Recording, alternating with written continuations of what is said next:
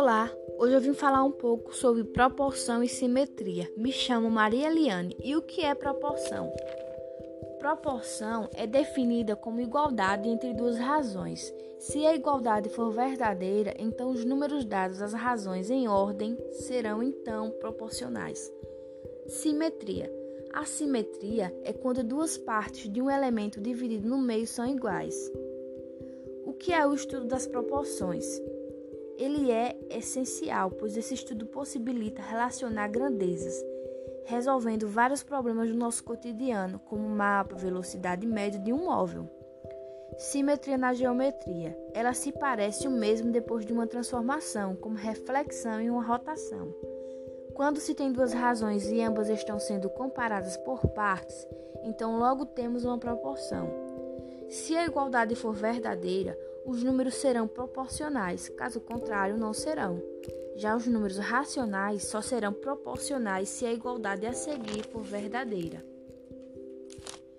Tipos de simetria: temos a reflexiva, ou seja, a simetria do espelho, isto é, uma linha pode ser desenhada através de um objeto de tal forma que as duas metades sejam imagens.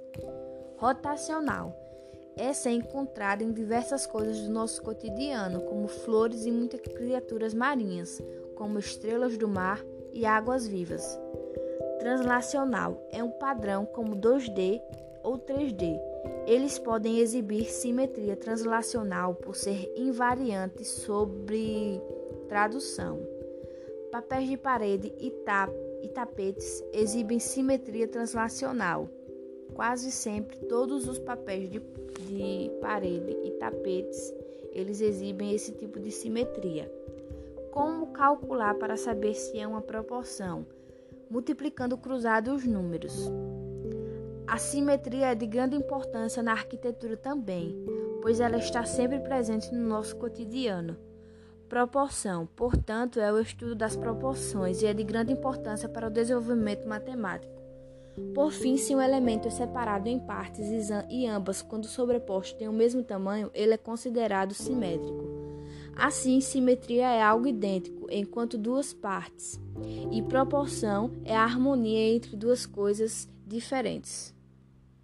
Sou Maria Eliana e trouxe para vocês um pouco dos conceitos do que é simetria e proporção. Obrigada.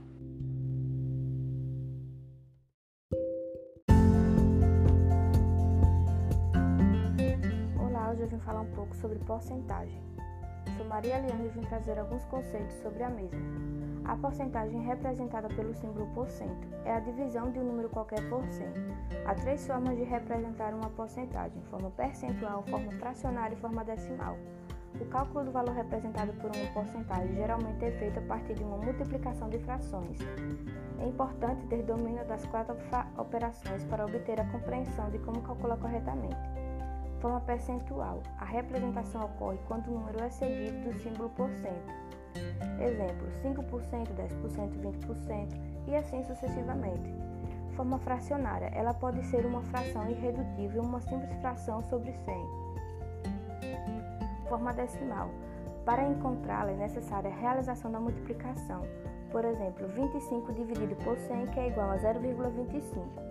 A forma percentual para decimal é o mesmo que 30%, que é igual a 0,30, que é igual a 0,3. A forma decimal para percentual é o mesmo que 0,23, que é igual a 23%.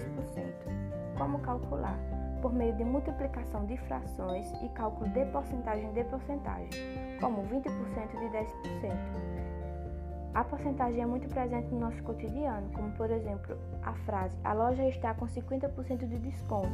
Logo sabemos que a loja está com os produtos pela metade do preço. A porcentagem serve para determinar comissões e está relacionada com a taxa de juros, como juros simples e juros compostos.